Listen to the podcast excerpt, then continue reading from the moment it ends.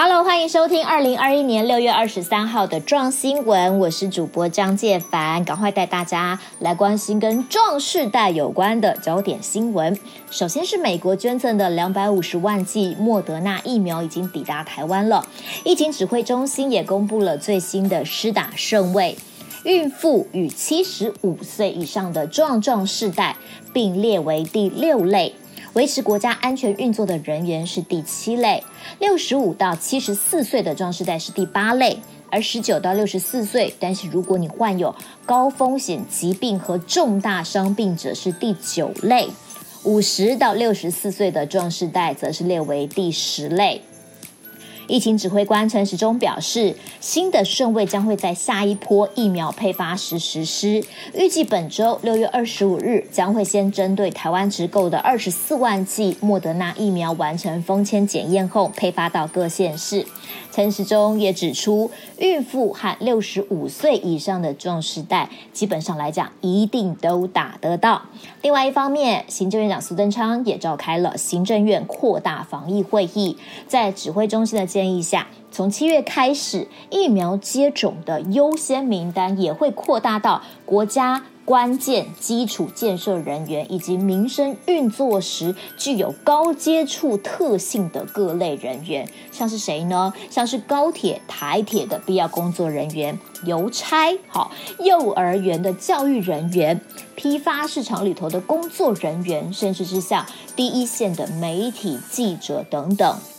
另外呢，针对风险较高的双北地区，也特地把保姆、计程车司机、外送员、啊货运司机等人员一并纳入优先施打的范围。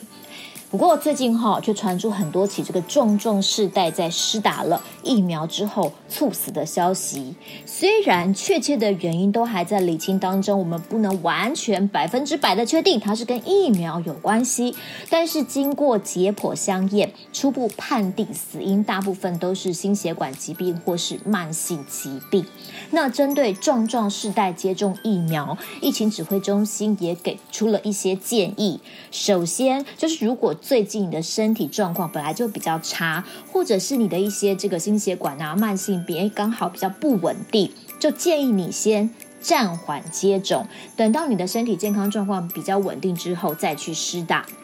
同时，最近天气非常的炎热，也呼吁壮世代要去打疫苗的时候，尽可能避开这个高温的时段，而且就近接种就好了，不要做大热天呐，或者说跑到好远的医院去打，哈，这增加了一些危险性。此外呢，我们壮新闻上个星期也专访了台北关渡医院的院长陈亮公，他表示，如果你是有血液相关疾病，对药物很容易过敏，或是其实是长期卧床的壮壮时代的话，尽量也先暂缓接种哦，一定要让你的主治医生先来帮你评估看看。另外一方面，在日本有一个日本的这个医生分析，他说，呃，日本的女性平均的体重是四十五公斤，台湾其实应该差不多啦。但是美国的男性平均的体重是九十公斤，但是在接种疫苗的时候，他们用的剂量是一样的。那这对于体型相对比较瘦小的亚洲人来说，会不会药性太猛了？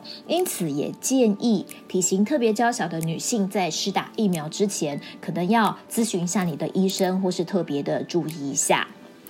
好，再来我们看到，其实外出施打疫苗，好，对一般的壮世代来讲，可能 OK 啦。但是有一些壮壮世代可能行动就比较不方便，所以像是台北市、台中市都有针对行动不便的壮壮世代有这个到宅接种的服务。另外呢，高雄市、嘉义市、桃园市、新北市。新竹市等多个县市，则是积极的与计程车业者来合作，推出专属壮壮世代的疫苗接送服务哦，让大家一起来努力，帮壮壮世代们都能够顺利的施打疫苗，远离染疫的风险。还有这个就触鼻啊哈，大家去施打疫苗的时候，你有多少分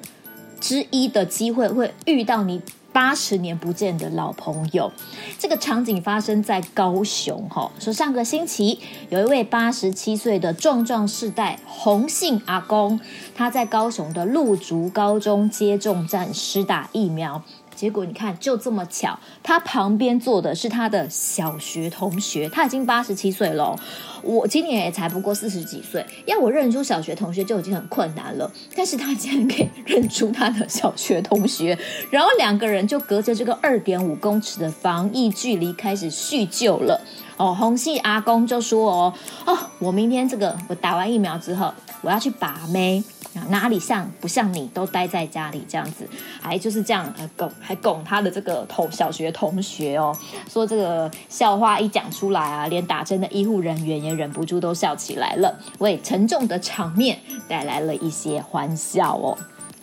最后呢，要告诉大家，由高发会举办的“用爱抗议，用声传递”活动正在如火如荼的进行当中。那我们已经收到很多人的录音喽，有的人鼓励壮世代要啊顾好自己的身体，要安顿心灵；有的人则是给第一线的无名英雄们，好医护人员呐、警消人员。加油打气，也有人建议壮世代们要积极的学习使用通讯软体。这时候大家有没有发现，通讯软体真的很重要，这样才能跟你的家人还有朋友保持联系。当然，也有人为了壮世代献唱歌曲，内容很精彩哟！吼，欢迎大家一起贡献你的声音，一起来为台湾带来正能量。诶